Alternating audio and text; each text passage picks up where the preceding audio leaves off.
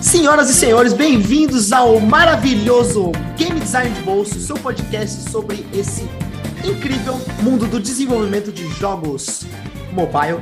Eu sou o Vitor Salvador Pissolato, conhecido também como Johnzeira, game designer da Spaceship Games, e estamos aqui junto com o meu amigo Pietro Amaral. E aí, Pietro, tudo beleza? Olá, de novo, novamente, mais uma vez. Estamos aqui para este episódio e vamos falar sobre equilíbrio, não é isso mesmo? Ah, é uma balança, digamos assim, né? Essas piadas ruins. Nossa, piada horrível. Mas tá bom. Aguenta, aguenta. Eu vou cortar na edição, hein? Ou agora não vou cortar mais. Mas vamos lá. Além disso, estamos aqui com um incrível convidado. O convidado da vez é Matheus Funfas, ou só Funfas. E aí, Funfas, tudo beleza? Tudo beleza. É, obrigado pelo convite, pessoal. É um prazer estar aqui com vocês. É nós. Conta rapidinho pra gente aí quem é você, da onde você vem, para onde você tá indo. para onde eu tô indo, não faço ideia por enquanto, mas. Cara, é, eu sou game designer, sou coordenador de game design na Teps Games. É, eu comecei com área de jogos analógicos, é, sou formado em marketing, não em game design, mas comecei a trabalhar com game design já faz alguns anos. É, tenho bastante experiência com jogos analógicos, principalmente. Eu tenho uma editora pessoal chamada Solar, e estou trabalhando já faz desde 2014 na área de jogos digitais. E trabalhando junto com o Pietro, junto com o pessoal que já participou aqui do podcast. E hoje acho que o papo vai ser bacana sobre essa questão de balanceamento. Massa! É isso. Bom, como você mesmo disse, né, o nosso papo vai ser sobre balance, balanceamento, números, planilhas, é, deixar o game designer maluco da cabeça porque não acha que tá bom o suficiente. é, e é isso que a gente vai conversar hoje, né? Mas talvez algumas pessoas aí não sabem exatamente o que, é o balance, né? O que, é isso que a gente fala, que a gente fica fazendo muitas vezes. E Pietro, antes da gente começar, eu queria que você respondesse para a gente, um pouco objetivamente, o que é o balanceamento e quais são os objetivos do balanceamento em um jogo, em um produto, em uma experiência? Não, essa pergunta foi super simples e tal. Qualquer duas horas aqui eu respondo. pegou de surpresa, pegou de surpresa. É, então. Não, mas vamos lá. O que é um balanceamento, né? O John comentou, né? Ah, a gente vai falar de números e tal, mas não associar o balanceamento só a números. O balanceamento, sim, passa por uma tabela de números, é, a gente quer entender se as coisas estão funcionando, mas o balanceamento também fala sobre, por exemplo, o flow do jogo. Então, vamos tentar resumir o que seria um. Qual é o objetivo de um balanceamento, basicamente, né? Eu acho que o objetivo de um balanceamento é garantir que o seu jogo ele esteja entregando a experiência dentro daqueles sistemas que você buscou. E um jogo ele pode ser, de certa forma, bem entre aspas, desbalanceado quando você quer que pô, o jogador, ele, eu quero que ele monetize, então eu vou fazer com que o meu jogo ele tenha uma IA muito mais forte. Eu vou querer que o meu jogo ele seja super simples, então vou fazer um balanceamento fácil. Eu acho que um balanceamento, o principal ponto dele é trazer exatamente esse objetivo da experiência. Ele complementa a experiência. Você desenhou aquele sistema, tá? Mas para aquele sistema funcionar, você precisa todo um arcabouço por trás.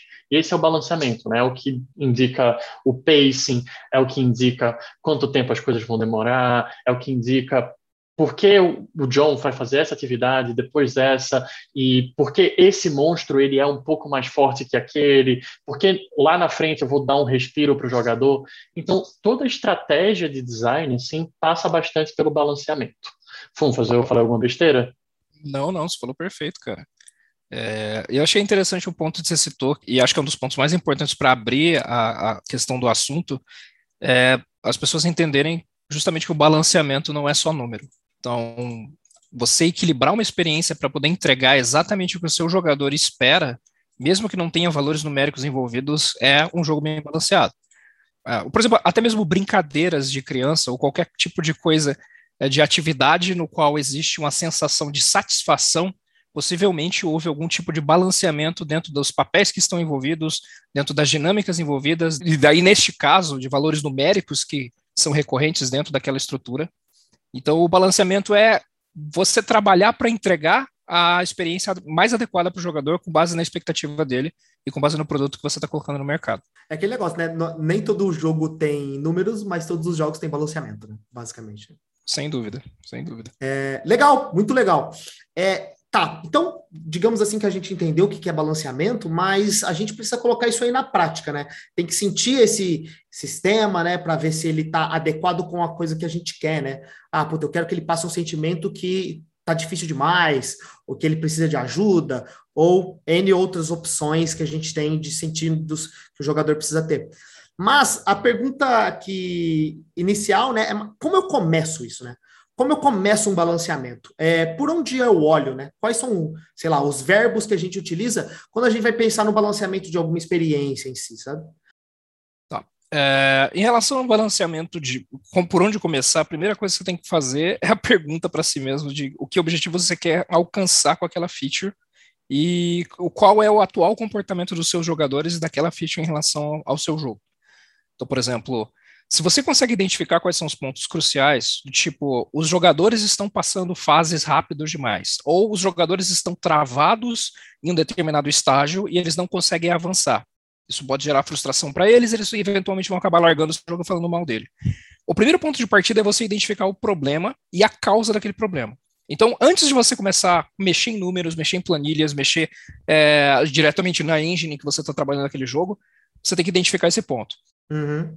Aí identificou, beleza, é, eu preciso saber como, como começar a trabalhar em cima disso. Se as fases estão sendo é, consumidas rápidas demais, por exemplo, para os jogadores, os jogadores estão comendo o conteúdo do jogo muito rápido, o primeiro ponto que eu vou começar é pensando em como que eu vou diminuir esse consumo. E daí, no caso, por exemplo, vou aumentar a dificuldade? Será que isso vai ser interessante para o nosso jogador? É, será que isso vai acabar impactando ele negativamente, então eu não vou, não vou afetar ele desse jeito. Eu vou tentar então mexer nos números. Acho que os jogadores estão progredindo rápido demais, talvez ele precise receber menos XP e progredir um pouco mais devagar. Não estou afetando a dificuldade, mas estou afetando outro elemento de progressão. E com base nisso, você vai nivelando, vai fazendo simulações de planilha, vai fazendo playtests para ver se aquela experiência está sendo agradável e entregue para o jogador. Uhum, sim. Acho que o primeiro ponto de partida é justamente esse. O que problema eu quero resolver? Muito massa, cara. Ô, Funfas, nesse cenário, assim, você comentou uma coisa que eu acho que é muito importante a gente bater um pouquinho mais. Você comentou que tem um trabalho manual por trás. E quando a gente fala de balanceamento, né, vem na cabeça fórmula matemática, vem exponencial, vem média ponderada, vem o Excel na cabeça.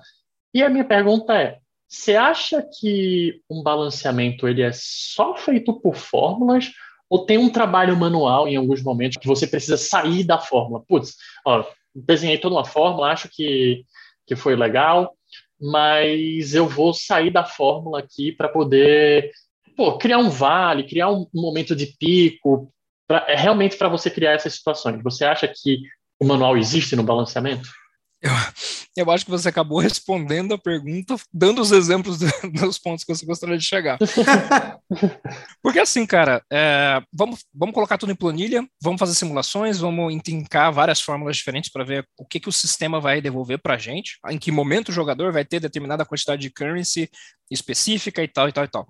Só que tudo isso é imprevisível, é, você não consegue prever absolutamente com certeza o que que seu jogador vai fazer, se ele vai tá, ser recorrente naquilo lá, se ele vai ter a mesma sensação que você está querendo passar com aqueles números. Então tem que ter ajuste manual sim, sabe?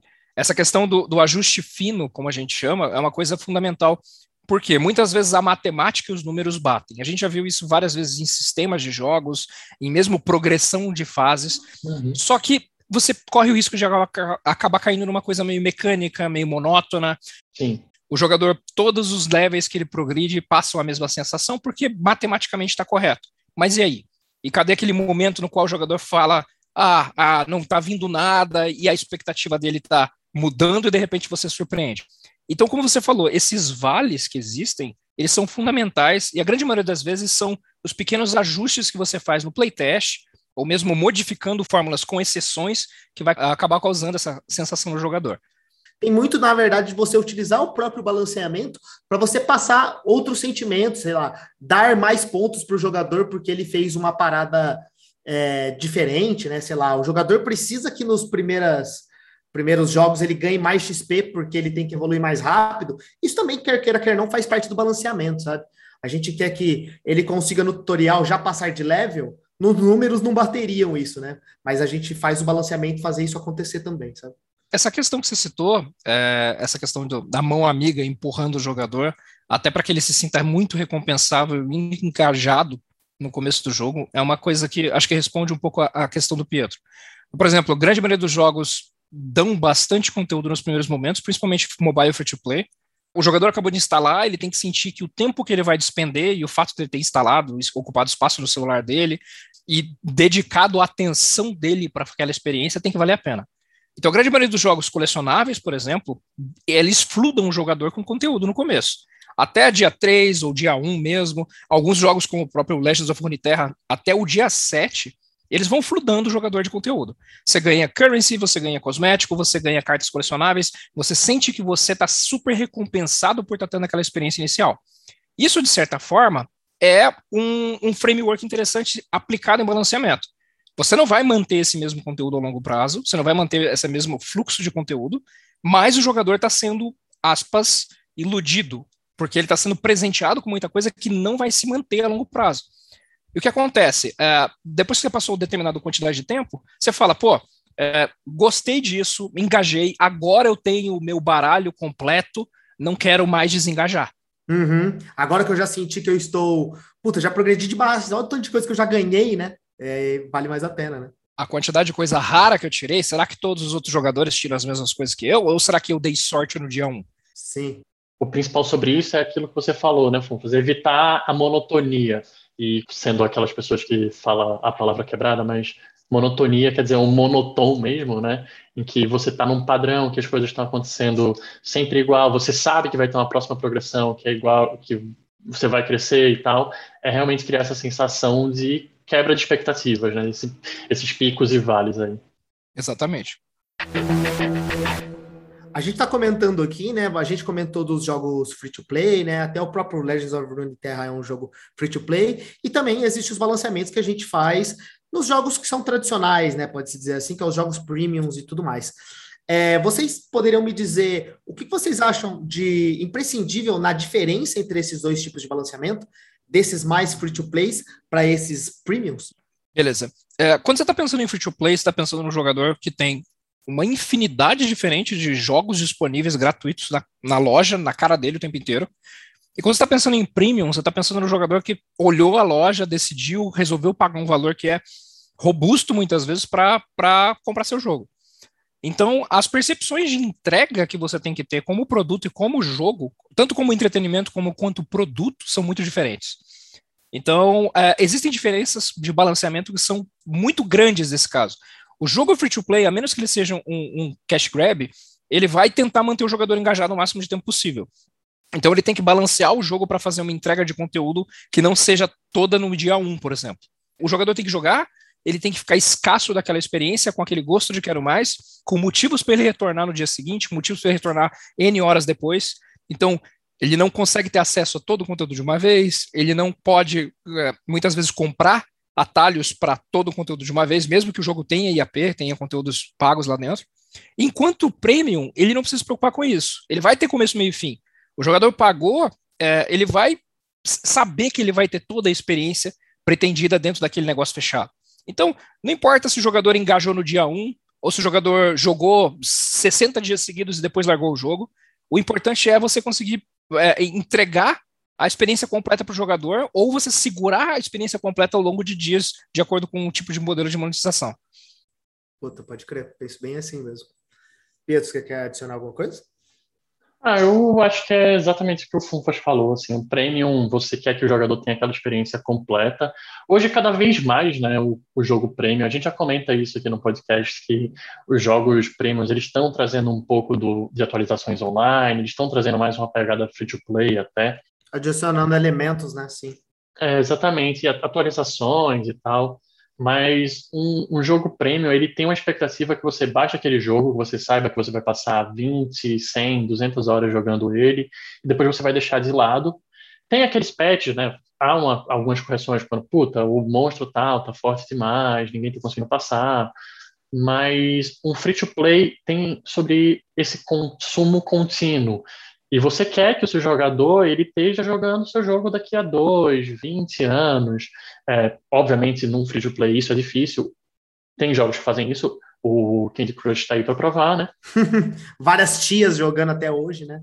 Nossa senhora, eu sou uma tia até. É isso que eu ia falar, cara. Tem muita tia aí que não é tia.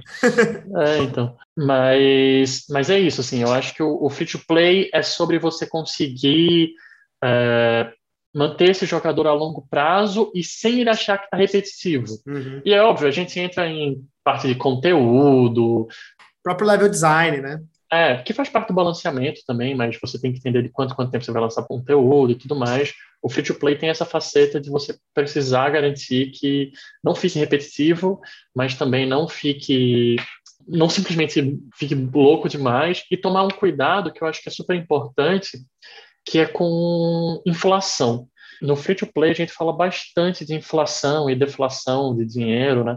A gente está trabalhando com a economia de certa forma mais viva, então há muita inflação em jogos free to play que o jogador, jogador não, né? A gente como game designer é, a gente tem que se preocupar, putz, chegar nesse momento aqui, o jogador está ganhando muito dinheiro. Antes ele estava com 500 moedas, agora ele está ganhando em casa de milhões. Como é que a gente trabalha isso? Então, o game designer precisa também pensar como evitar essa inflação. E há outros tipos de inflações que a gente pode pensar no free to play, como dinheiro de fora que é inserido. O ponto é, o prêmio ele é muito mais fechado em si e dá para ter um controle melhor o free to play ou até jogos online, eles têm uma economia de certa forma mais viva que requer um olhar maior. Tanto que existe esse, esse cargo de Game Economy Designer, né? que é essa pessoa que está olhando extremamente para a economia, e aí a gente não fala só de balanceamento, mas ele trabalha bastante com balanceamento, é, mas ele está olhando para a economia para poder garantir isso daí. Sim. Eu lembro um exemplo bem legal, né, de quando a gente estava trabalhando no era no Starside, que era um jogo de match tree, e a gente percebeu que para a gente resolver o balanceamento, que antes as moedas eram tipo, a cada fase que você ganha, você passava, você ganhava cinco moedas, sabe? E aí você comprava um negocinho que custava, sei lá, 10 moedas. Para a gente tentar fazer com que ficasse um pouco mais granular, o tanto que o jogador ganhava em relação ao custo das coisas dentro do jogo, ele deu uma reviravolta de aumentar os, os números do jogo, sabe? Então você começava a ganhar, por exemplo, 60, mas a parava custava 140, sabe? Uhum. Você, em vez de só fazer um balance com os números pequenos, a gente super é, aumentou os números gerais do jogo, porque o pulo do 5 para o 6 ele é muito maior do que o pulo do 51 para o 60, sabe? É, a gente brincava com esse número que em relação à probabilidade, claro, né, porcentagem na realidade, para tentar fazer com que o, o balance ficasse melhor, né, para passar mais esses sentimentos que a gente queria desde o começo lá. Foi muito legal essa experiência. Não, falar, se você trabalha com números que têm uma escala muito pequena, é muito mais difícil você conseguir aumentar eles proporcionalmente. E aí você falou, escala de 1 para 1, qualquer mais um que você adiciona, você está adicionando 100%. Exato. E se você está de escala de 100, qualquer um que você adiciona é 1%. Você consegue trabalhar com ranges muito maiores. Só que quando você trabalha com números que são muito altos, essa percepção do jogador ela acaba ficando muito diluída. Por isso que muitos jogos têm uma questão exponencial. Ou os jogos vão para a questão exponencial, por exemplo, o jogo Idle, em que você está ganhando 100 mil e de repente você está ganhando um milhão e aquela construção que antes dava 100 mil, ela não importa mais tanto. Tudo bem que 100 mil para um milhão ainda é próximo, mas, mas o ponto é é, acaba perdendo a percepção de valor, o jogador tem que passar para o próximo nível e por isso cria essa sensação de que o jogo precisa, o jogador precisa progredir é, e correr atrás da, desse acompanhamento. Uhum. Não, mas é bem isso, né? Também ter números muito grandes pode deixar é, confusas as contas, né? Porque no final das contas o jogador muitas das vezes tem que decidir, puta, qual é a melhor opção. E quando os números são muito overs, você não consegue também discernir, puta, isso aqui realmente vale mais a pena do que o outro, sabe?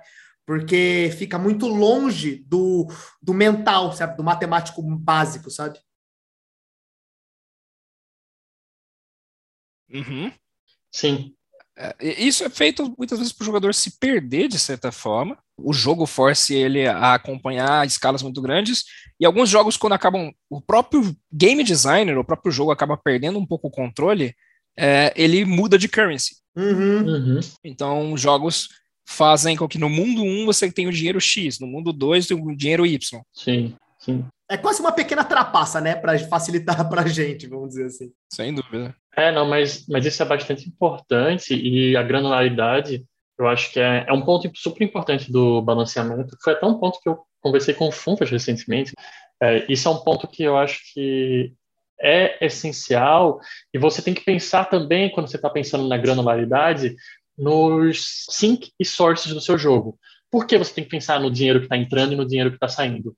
Porque, por exemplo, se for um jogo que o jogador possa acumular muito dinheiro, ou por algum motivo a forma que ele está ganhando muito dinheiro vai inflacionando a carteira dele, dando um exemplo, é, tem um jogo da TEP chamado DinoQuest 2, para quem quiser baixar. Você, você pega o primeiro dinossauro, você ganha um valor X. Quando você pega dois dinossauros, você está ganhando 2x. Quando você pega três dinossauros, 3x. O problema é quando você pega 50 dinossauros, essa carteira aumentou. Então a gente tem que pensar logo de cara, como game designer, pô, eu tenho que saber que quando o meu jogador tiver 50 dinossauros, esses números vão estar mais altos. Então, eu preciso já saber que isso vai acontecer. Já alguns outros jogos entendem que, pô, eu vou dar para o meu jogador 500 moedas, mas logo, logo ele vai perder mil moedas. Então, tá ali um jogo de soma zero, né, em que o valor não vai aumentar muito mais do que mil, não vai aumentar muito mais que dois mil. Talvez eu possa até trabalhar em escala de dezenas, porque não vai aumentar mais. Talvez. Então, eu acho que essa decisão da granularidade também passa por isso daí. Você entender quanto dinheiro está entrando, onde é que ele está saindo, e você precisa entender como ele está saindo. Né? Se o jogador está ganhando mais, provavelmente você vai precisar fazer com que ele gaste mais, e isso vai ficar inflacionando em algum momento. Mas se você consegue manter algo estático, que ele joga aqui, e o que ele joga ele ganha, e vai ganhar a mesma fase depois, o número não precisa ser tão grande assim. Então, eu acho que a granularidade passa bastante sobre esses elementos também. É, bom, eu tenho uma outra perguntinha aqui que eu, que eu, que eu sempre também é, fico matutando, e a gente levantou aqui. Quando vocês estão desenvolvendo, né, começando a pensar em desenvolver o balance para alguma coisa, quais são as informações que vocês utilizam para desenvolver, por exemplo, a primeira versão do balance, sabe? O que, que vocês buscam quando vocês estão procurando é, criar um balanceamento novo para um jogo, por exemplo? Tá. Eu acho que é muito aquilo que eu comentei logo no começo, que é entender qual experiência eu quero passar para o meu jogador. Eu quero que seja um jogo rápido, eu quero que seja um jogo lento, eu quero que seja um jogo de acumulação. É, como eu falei agora há pouco, eu preciso olhar para o dinheiro que entra e o dinheiro que vai sair, eu preciso olhar para todo esse sistema, entender as etapas desse sistema. Porque mesmo entendendo, ah, entra aqui, sai aqui, não é só isso que você precisa olhar, você precisa entender, beleza, ele entra aqui, talvez ele esteja acumulando, ele esteja gastando em mais de uma etapa, você precisa olhar os pontos, mesmo que tenha uma entrada e saída única, mas quanto tempo esse dinheiro passou na carteira do jogador? Por que ele passou esse tempo ali? O que, é que ele está fazendo com esse dinheiro? Então, acho que a primeira informação que eu busco é a intenção por trás do game designer, que normalmente sou eu, mas é, a intenção por trás desse game designer, o que é que a gente quer alcançar com o jogador, quais são os elementos de sistema de entrada e saída de dinheiro, é, quais são os elementos que o jogador vai gastar dinheiro e também como a gente quer monetizar nesse jogo. Pô, se eu der muita grana para ele, talvez vendendo dinheiro não seja o meu ponto. O que eu quero gerar de monetização é outra coisa. Então tem isso daí.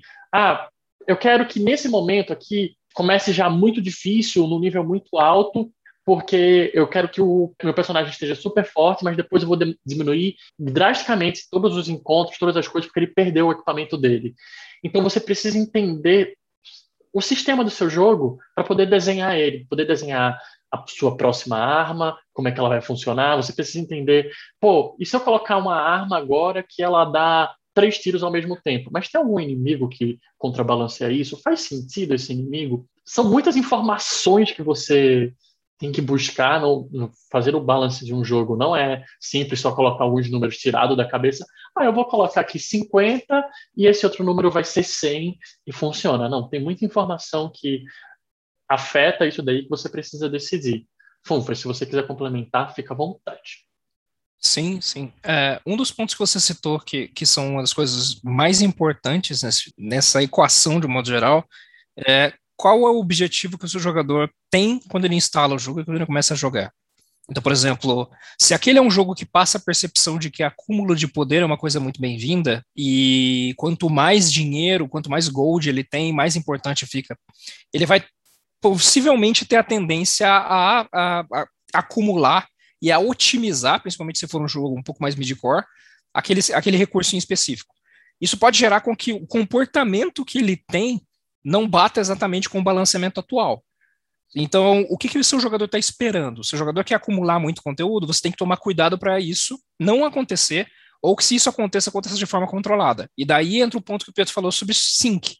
É, se a gente está vendo que o jogador tem a tendência a acumular muito recurso e ele não está gastando, talvez seja porque o que eu estou apresentando dentro da minha experiência de jogo não está condizente com o que o jogador está percebendo. E, e, e, ao mesmo tempo não está condizente com os, as necessidades que o meu jogo tem como produto. É, muitos jogadores, principalmente em jogos de puzzle e, e, mais casuais, eles costumam ser hoarders, que são jogadores que acumulam bastante recurso e não gastam o que eles ganham. Então, por exemplo, tem jogadores que pegam aqueles, aqueles consumíveis, aqueles boosters do Candy Crush, que estoura gema, essas coisas. Uhum. Principalmente, isso acontece principalmente nos puzzles RPGs, que tem um público-alvo um pouco mais masculino. Eles falam, eu vou tentar passar de fase sem usar isso. E ele ganha quando ele sobe nível, ele ganha quando ele consegue alguns achievements, mas ele não gasta porque ele tenta acumular o máximo possível e fala, ah, no momento ideal e perfeito, eu vou gastar o que eu estou acumulando. Só que isso eventualmente pode acabar não acontecendo.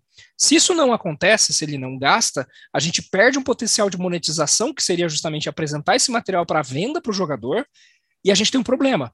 Então, o jogador, como é que a gente vai balancear essa, essa situação? Se você limitar o acesso desse conteúdo para o jogador, ele vai perder a percepção de valor, porque enfim, pode acabar tornando aquilo lá é, muito escasso a ponto dele conseguir usar e ver que vale a pena. O que, que a gente poderia fazer? A gente pode aumentar dificuldades em pontos chaves em que o jogador seja trapaceado, que ele seja obrigado a usar. Impelido, né? Exato. Então existem várias formas da gente abordar aquele problema e todas as abordagens têm que levar em consideração o que, que a gente quer que o jogador faça no nosso jogo e como ele está se comportando naquele momento. Esse ponto que você trouxe, Fumpas, eu me lembro de um certo jogo Clash, é, prefiro não citar o nome dele aqui, um certo jogo Clash que ele faz exatamente isso e chega um momento que você acumula um certo ponto, pontos de ranking é, e você vai enfrentar pessoas que estão muito mais fortes que você, até vezes, algumas vezes alguns bots que estão mais fortes que você, porque o jogo quer que você monetize naquele ponto. Então foi uma decisão. Foi uma decisão, por exemplo, para fazer o balanceamento, a, a, fórmula de ranquear os jogadores de um ponto que fique difícil para o jogador naquele momento ali.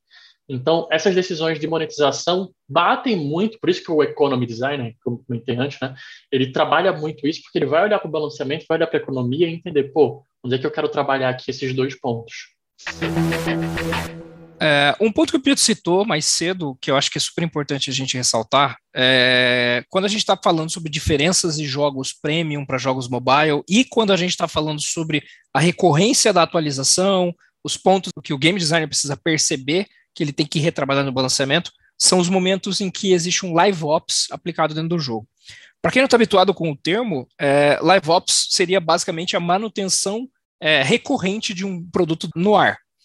É, então, por exemplo, a gente fez uma brincadeira, Candy Crush está aí faz 20 anos. Candy Crush está aí faz 20 anos e Candy Crush ainda funciona. As pessoas que fizeram uma conta, sei lá, X anos atrás, os 20 é um exagero, ainda estão jogando, às vezes estão no endgame, estão acompanhando as atualizações lá no final, na fase 50.900, mas ainda tem conteúdo para ser consumido. Uhum. Isso quer dizer que alguns jogos, principalmente os free-to-play, eles têm uma vida útil muito estendida. E isso exige esforço recorrente de um balanceamento, tanto em relação a esses problemas que a gente pontuou de ah, o jogador que acumula conteúdo demais, é, a economia de currency que estoura e tem, você tem que saber para onde direcionar o jogador para gastar aquilo, é, e também para o ponto de que os jogadores estão esperando novidades. Então, para você balancear a experiência dele, você tem que oferecer coisas novas. E daí existe ajuste fino, aí existe você fazer novos modos de jogo, novas coisas que às vezes não fazem parte nem do escopo original. Sim, eu acho que nesse ponto, Fufas, tem um cenário também, que, trazendo o Candy Crush como exemplo, né, King me patrocina, o jogador que está antigo lá, ele tem uma experiência, começou a jogar o Candy Crush lá em 2000 e lá vai bolinha, ele tem uma expectativa com esse jogo, ele tem uma, um interesse em ver o jogo acontecendo em algumas, algumas etapas, ele pô, tá acostumado com aquele ritmo, mas as outras pessoas que estão entrando no Candy Crush hoje, eles já passaram por outras experiências, eles já passaram pelo Garden Escape, eles passaram até pelo Clash Royale, eles passaram por, sei lá, Looney Tunes, World of Mayhem, e eles têm outras expectativas de pacing de jogo.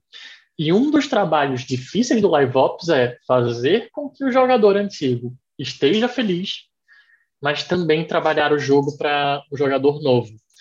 E eu acho que um ponto que a gente normalmente entra em debate, e a gente pode falar no episódio de dados sobre isso, mas é: será que aqui eu devo priorizar o meu jogador antigo, deixar o balanceamento que está acostumado como ele está, a forma de jogar, algumas fases, alguns conteúdos que ele não tinha passado, algumas coisas novas, eu devo priorizar ele porque ele está aí no meu jogo há muito tempo, ou eu vou simplesmente de certa forma, matar o que ele tinha antes, melhorar a experiência para quem está começando agora. Porque eu quero atrair mais jogadores e manter só a base antiga é legal? É, mas ela vai morrendo e eu preciso de novos jogadores. Então, eu acho que esse ponto do balanceamento para o Live Ops é muito importante e é um ponto de decisão que acontece com frequência de, putz, e agora? Quem eu priorizo?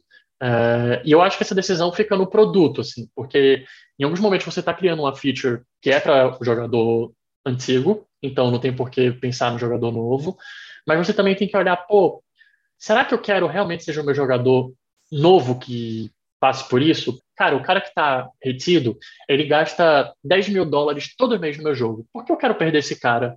Mas não, não, o cara que está lá antigo, ele nem gasta mais, assim, ele tá lá um bom tempo, óbvio que eu vou perder algumas coisas tirando ele do meu jogo, tirando a experiência que ele tinha, mas se eu oferecer coisa para jogadores novos, eu sei que essa conversão, quando ele virar antigo, vai ser uma coisa melhor.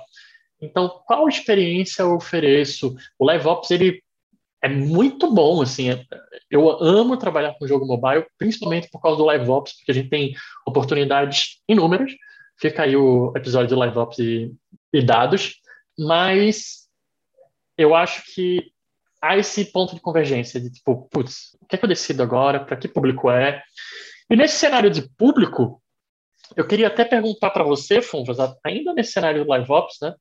É uma coisa que, conversando com você, você me apresentou recentemente, quando você mostrou é, sistema de balanceamento pensando em personas, né? Então, a gente pode criar personas internas daquele projeto e como é que a gente quer atacar para aquele jogo. Faz sentido eu ter uma persona jogador antigo e jogador novo? Ou eu sempre ando para aquele cenário de, ah, eu vou trazendo o Bortle aqui, sempre vou ter um killer, sempre vou ter um social? Como é que pensa o live ops com as personas para o balanceamento? Sim, uh, o ponto que você citou é, é, fundamental, na verdade. Então faz bastante sentido você trazer é, quem é esse jogador antigo, porque o jogador que já investiu no jogo, o jogador que tem expectativas de, de, de, que a experiência dele seja renovada ou seja continuada. É o jogador que já gastou no jogo muitas vezes, se não, se não dinheiro, pelo menos o tempo ele está gastando. É, e levar em consideração o desenvolvimento de novos conteúdos para eles é fundamental. Por exemplo, num dos jogos que eu trabalhei, é, não citando diretamente o jogo, mas a gente tinha muito trabalho de live ops justamente por conta dessa questão que você citou. É, o jogo estava na live já fazia mais de cinco anos. É, existem públicos muito distintos, o público que conheceu a marca dessa franquia, que é de uma franquia grande, procurar uma experiência mobile, achava o jogo, instalava, começava a jogar, e ao mesmo tempo o público veterano. E público veterano whale mesmo, sabe? Era um jogo de cartas colecionáveis, então é, tinha muitos jogadores que tinham gastado muito dinheiro naquilo, sabe? Tinham coleções completas de, de materiais, mas é, a gente tinha que entregar conteúdo para os dois. Então, por exemplo, no caso dele, que era um jogo colecionável, boa parte do conteúdo era feito pensando nestes dois públicos, o que é uma coisa muito louca. Uhum. Porque, por exemplo, se tinha uma coleção de 200 cartas, é, determinada quantidade tinha que ser feita pensando no público mais, mais in, iniciante, a forma de entrega tinha que ser feita para esse público mais iniciante, então a acessibilidade daquele conteúdo tinha que ser mais fácil, a, o preço dele tinha que ser mais acessível, a forma de comunicação, inclusive, do que, que aquele material fazia, sabe, tinha que ser direcionada para o público iniciante. Uhum. E as experiências é, dentro do jogo, os eventos, as batalhas, também tinham todas pensadas para esse público. E os veteranos, por outro lado, alguns não entendiam. A gente tinha que fazer um manejo de fórum, eles perguntavam ah, por que determinados conteúdos são ruins ou são para jogador. E a gente explicava, falava, cara, tem muita coisa que é indie game, tem muita coisa que é para jogador avançado. E os jogadores avançados conseguem identificar o que é para eles. Mas, eventualmente, fazer essa diferenciação, sabe? Até numa explicação. Ah, com certeza. Legal que vocês ouviram, né? Legal que vocês ouviram os usuários, né? Entraram nos fóruns e conversaram com os caras também, né? É um ponto interessante. É, é fundamental, cara. Especialmente porque o que o Pedro falou, você não pode deixar de ouvir seu público, é, a menos que seu produto esteja no ciclo de vida muito diferente, muito urgente para uma direção ou outra. Mas o ideal é você tentar conciliar, fazer essa conciliação, o que não é fácil. Ah, é, agora uma outra pergunta mais direta. Eu acredito que meio que a gente já respondeu um pouco dessa pergunta, mas como eu sei que o meu balanceamento tá bom? Ah, é fácil, é só olhar a matemática, se tiver tudo verde na sua planilha, funciona. Mentira. eu, eu não sei falar, dar uma resposta curtinha dessa vez. É, eu acho que são dois pontos de como ah, o seu jogo está bem balanceado. O primeiro deles é se o seu jogador está gostando e está jogando. Uhum. E o segundo é se o seu jogo não está quebrado e você está conseguindo monetizar ele. Então é, é uma forma simples de você perceber é, seu público está feliz e o seu jogo está dando dinheiro, não está dando prejuízo. Mas o Pietro consegue desenvolver muito mais agora. não, não, mas eu acho que a, a resposta simples do Funfas, ela resolve, ela é, ela é isso, é tipo, cara, o público está feliz, está gerando dinheiro, então meu balanceamento está funcionando. É, se você quiser ser mais específico, é tipo, putz, beleza, como é que está é, a minha retenção? É, como é que está o meu churn dentro do jogo. Aqui a gente começa a olhar em dados, porque é exatamente esse ponto. Pô, será que a galera está gostando do, do balanceamento que eu fiz para esse level? Será que a galera está gostando da, da forma que a economia está funcionando? Porque os dados vão dizer se os jogadores estão felizes, né? Se você, você não consegue simplesmente saber se o jogador está feliz ou não, é uma resposta até difícil de você ter, mesmo é, usando é, testes de de pesquisa com usuário. Fica aí o próximo episódio também. É, mas. Você está ferrando a gente, você sabe, né, Pedro? Estão se comprometendo um monte aí. Muito, muito.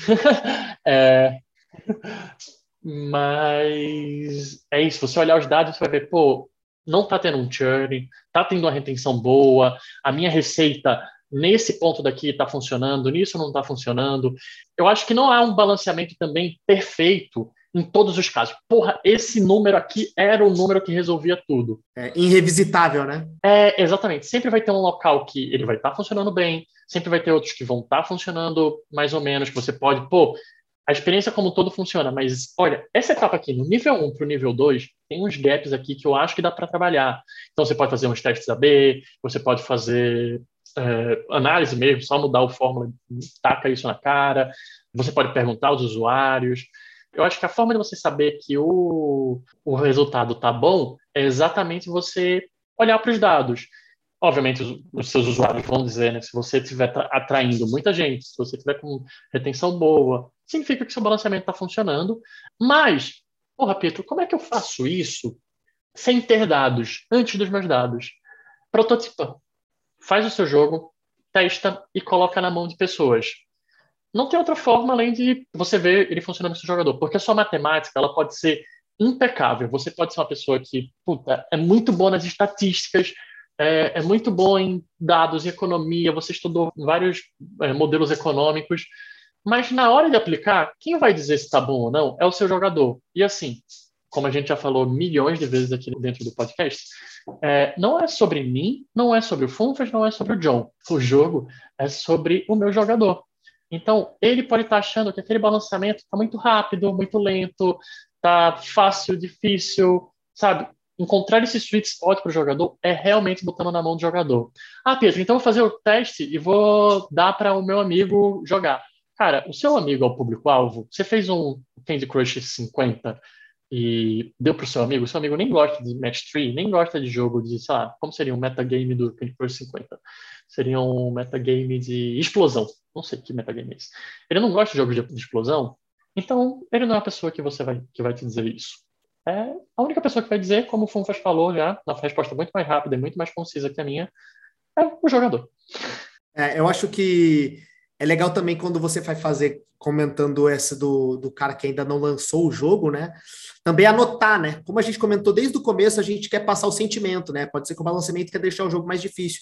Então, você tentar lembrar que durante o teste o jogador citou que tá mais difícil, né? Você anotar, puta, eu quero que ele sinta dificuldade, ou eu quero que ele se sinta poderoso, sabe? É, é, essa coisa que você tentar, tentar na hora do, do teu teste pegar é uma das das grandes chaves, né, para descobrir se realmente ele funcionou ou não, né? Tanto que existem, por exemplo, em jogos analógicos é muito comum é, em rodadas de evento, em playtests, é, levarem fichas de anotação das impressões dos jogadores que estão jogando seu jogo enquanto você observa.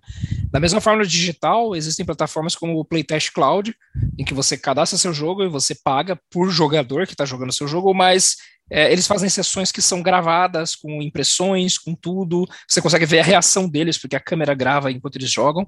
Então é, é muito interessante você conseguir ver essas reações dos jogadores para levar em consideração o balanceamento é, sem esses dados, que é o que o Pedro falou. E, e, a questão de você ver playtest é um dos pontos mais importantes, porque às vezes tá balanceado na planilha ou tá desbalanceado, mas tá divertido. E às vezes você consegue encontrar alguma coisa que você nem esperava. Sim. Um exemplo de um jogo que é absolutamente desbalanceado em alguns aspectos, em alguns não todos, mas é Skyrim, e é um jogo que foi um sucesso absurdo, porque você podia jogar da forma que você quisesse, podia fazer qualquer coisa, fazer qualquer cagada, você estava se divertindo. Tinha até builds quebradas, né? Realmente, sim. Aham. Uhum. Mas a, a, o propósito ali era a diversão do jogador. Certeza que algumas, embora seja a história da Bethesda, e a gente sabe que muitas vezes são desbalanceados e quebrados, mas às vezes eles até pegaram coisas que estavam quebradas durante o playtest e falaram, pô, vamos tirar. Não, tá divertido. O cara curtiu, a galera tá rindo. É isso uhum. que é uhum. para passar? É, então tá ótimo, fechou. Isso a planilha não mostra. Sim, exatamente. E, e eu acho que tem só um último ponto sobre isso daí, que me lembrou enquanto vocês falavam, que é, porra, Pietro, não tenho acesso a programas de analytics, não consigo colocar isso no jogo, é muito caro, não sei porquê, não consigo testar no usuário, estou na ilha isolada. Existem jogos benchmarks, você sempre vai fazer um benchmark quando estiver criando um jogo novo, né? Provavelmente existem jogos que já fizeram algo parecido com o seu, ou pelo menos estratégias de balanceamento parecidas com o que você quer chegar. Se você não consegue, pelo menos, é, testar, você sabe como aquela galera fez, você consegue fazer uma engenharia reversa, dizer, olha, o que eles fizeram está funcionando. Então eu vou começar daqui.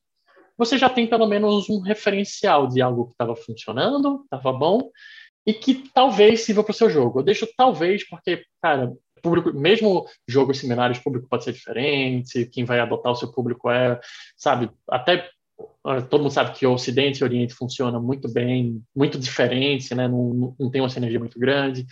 Então, é um ponto que pode ajudar você a tanto dar um passo inicial, como, pô, eu não tenho confiança em nada, não tenho acesso a nada, vou seguir o que já fizeram. É, como aquela frase, tipo, eu me ergui no braço de gigante. Então é isso. É, você vai pelo, por alguém que já fez, você segue um caminho que pelo menos está seguro. Não quer dizer que ele está funcionando. Nunca ouvi essa frase, mas eu gostei dela.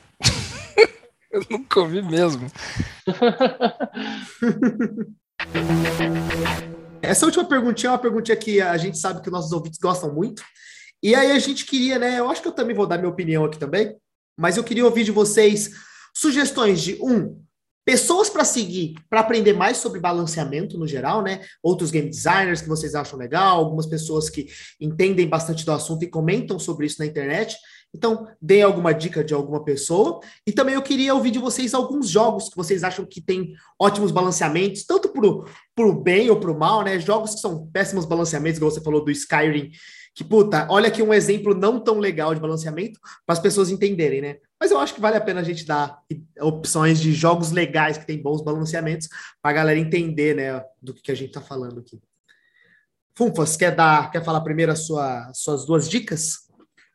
Sim, sim. Sim, sim. É, um game designer que eu recomendo seguir em relação a esse tema específico é o Glenn Fairweather. É, o nome dele é um pouquinho complicado, eu vou passar para vocês, daí vocês colocam em algum lugar, eu não sei onde que o pessoal vai ver, provavelmente lá no, no, no Spotify mesmo. É, ele é, já trabalhou com vários projetos diferentes e atualmente o Glenn está é, tá ministrando algumas palestras e cursos é, em vários canais diferentes sobre isso, sobre economia de jogos, sobre balanceamento de jogos. É, recentemente ele, ele palestrou pela Pocket Gamer Beast e a, a palestra dele foi uma palestra muito interessante, com um framework bem diferente do que eu já tinha visto eu acho que vale a pena a gente dar uma olhada e, e seguir ele nas redes sociais. Uhum. É, e um jogo que eu realmente recomendo, é, eu particularmente gosto muito de card games, no geral, então eu sou apaixonado por card games. Recomendar meus preferidos, mas acho que eles são muito desbalanceados.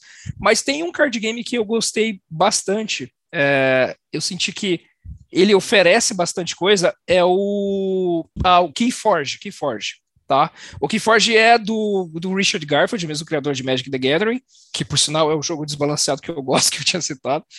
Mas o, o ele tem uma coisa muito interessante. Ele tem duas coisas que eu acho muito interessante. O sistema de combate dele é um sistema que usa poucos atributos, mas resolve o, o combate de uma forma muito legal. É, nisso também fica a referência do Gwent, que é um jogo bem elegante. É, e, e o Keyforge também tem uma coisa muito única, que todos os baralhos de Keyforge do mundo são diferentes entre si, porque eles já vêm fechados de fábrica e todos eles são diferentes. Todos, todos, todos. E no verso da carta vem impresso o nome do seu deck para que você só possa usar ele com as cartas do seu deck. Você não pode trocar cartas. Olha a mentalidade do brasileiro. Eu já estava pensando como é que eu vou quebrar esse sistema Aí o cara colocou esses. Não, ah. o, cara, o cara é anti-brasileiro o jogo. É anti. e assim, cara, é, o balanceamento dele é pelo fato de que você não consegue saber qual estratégia dominante, porque todos os decks são diferentes entre si. Uhum, que legal. E, e, tem não sei quantas milhões de combinações, porque é um pool de cartas bem grande, eles recombinam, então seu deck chega fechado, joga com ele, essa é a experiência do seu deck, entendeu? ele vai se desempenhar diferentemente conforme o jogador que você está enfrentando. E é muito interessante isso, é, é bem bacana jogar Reforged. Caraca, muito legal. É, eu tenho uma recomendação de game designer, que é o Thiago Texpine. É, ele é brasileiro, eu acho que hoje ele está na Blizzard, se eu não estou errado. Ele tem um conteúdo muito legal sobre balanceamento, ele tem um, um um slide que é muito interessante, tem umas 70 páginas, então é um conteúdo interessante se ler. E hoje ele trabalha com data science, então ainda assim em jogos. É, então é muito legal conhecer o Tiago. É, tem um livro que eu gostaria de recomendar, que é um livro que eu estou lendo junto com outros amigos. O livro se chama Game Balance, da Brenda Romero. Ah, era minha mulher que eu ia falar. ah, olha só, você pode falar ela, mas. Tá bom. O, o livro dela é bem legal, eu tô lendo junto com o Maurício, que já participou aqui, vale a pena. E um jogo, eu acho que se eu for colocar um jogo na roda, eu vou tentar fugir bastante da casinha assim e colocar o Gardenscape como jogo. É, Gardenscape é um jogo que eu gosto muito mesmo. Eu acho ele muito funcional, o balanceamento dele. As coisas acontecem bem. Você tem a vontade de monetizar pacing não é lento, pacing é exatamente, é sweet spot, assim, para quem gosta de match tree como eu, é muito legal, então recomendo para quem não jogou Gardenscape ainda, porque tem algum preconceito, porque é match tree, porque talvez seja jogo é, feito para senhoras e, na verdade, o jogo é só um jogo fantástico. Recomendo muito. John, quem você recomenda? Eu recomendo a Brenda Romero. Jura? ah, mas é isso, ela, ela tem livros muito fodas sobre balance, né? Esse livro novo, eu acho que saiu esse ano. Não, ano passado, né? Agora não está em 2021. Ano passado. Não está em 2022. Também, que fala muito sobre o assunto, é muito foda. E, cara, ela é zica, né? Ela já tinha um outro livro muito legal também de game design.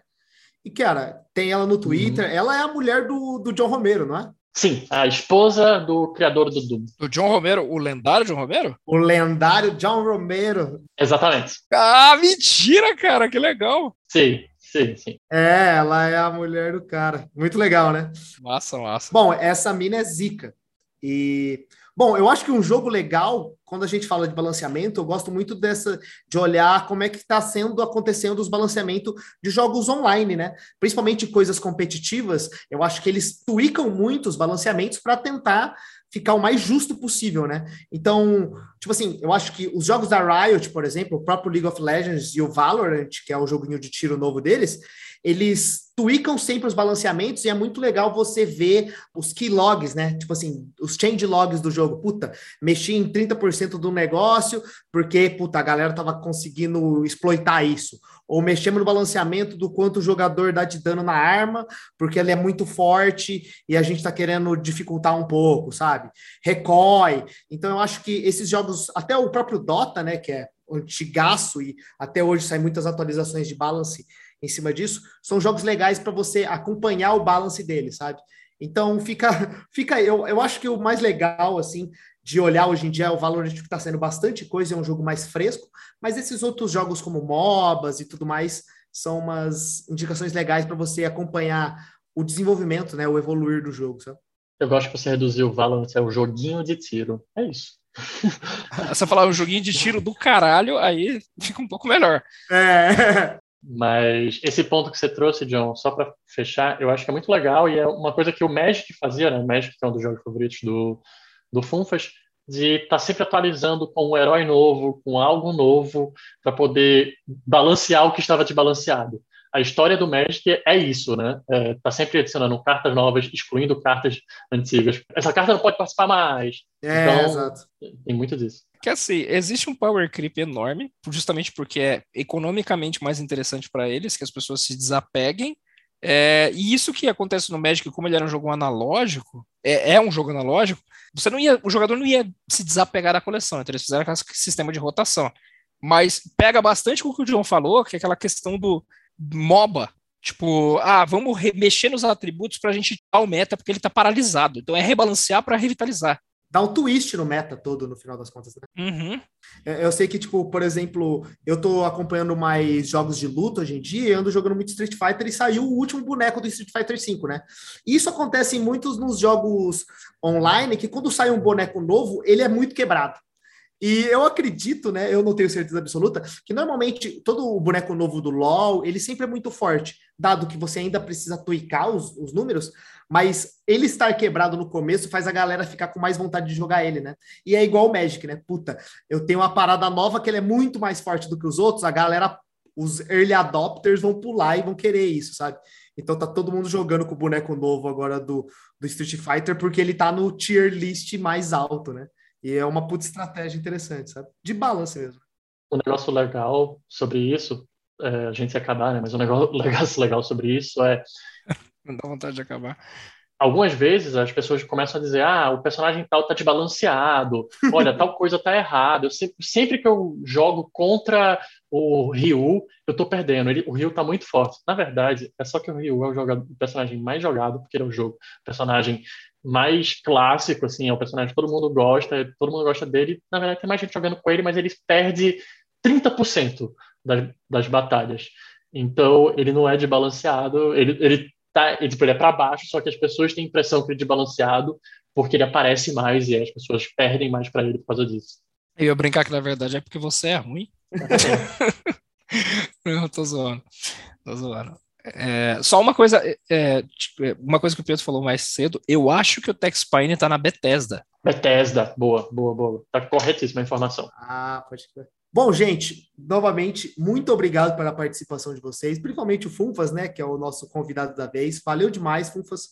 Foi muito massa o papo. Cara, eu que agradeço, eu achei sensacional. Estou é, disponível para qualquer outra conversa, então, sempre que vocês quiserem e tiverem um espaço na cadeira aí, podem me chamar. Boa, já está nos contatos para a próxima já.